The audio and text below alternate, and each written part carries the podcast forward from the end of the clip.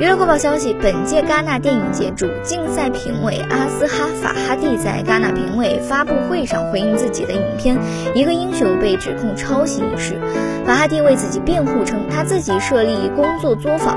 在其中和学生们分享电影创作信息。这位指控我的学生的纪录片和我拍摄的电影来自工作室成立两年前的同一个真实事件。他认为，对于这一题材没有一个著作权的问题，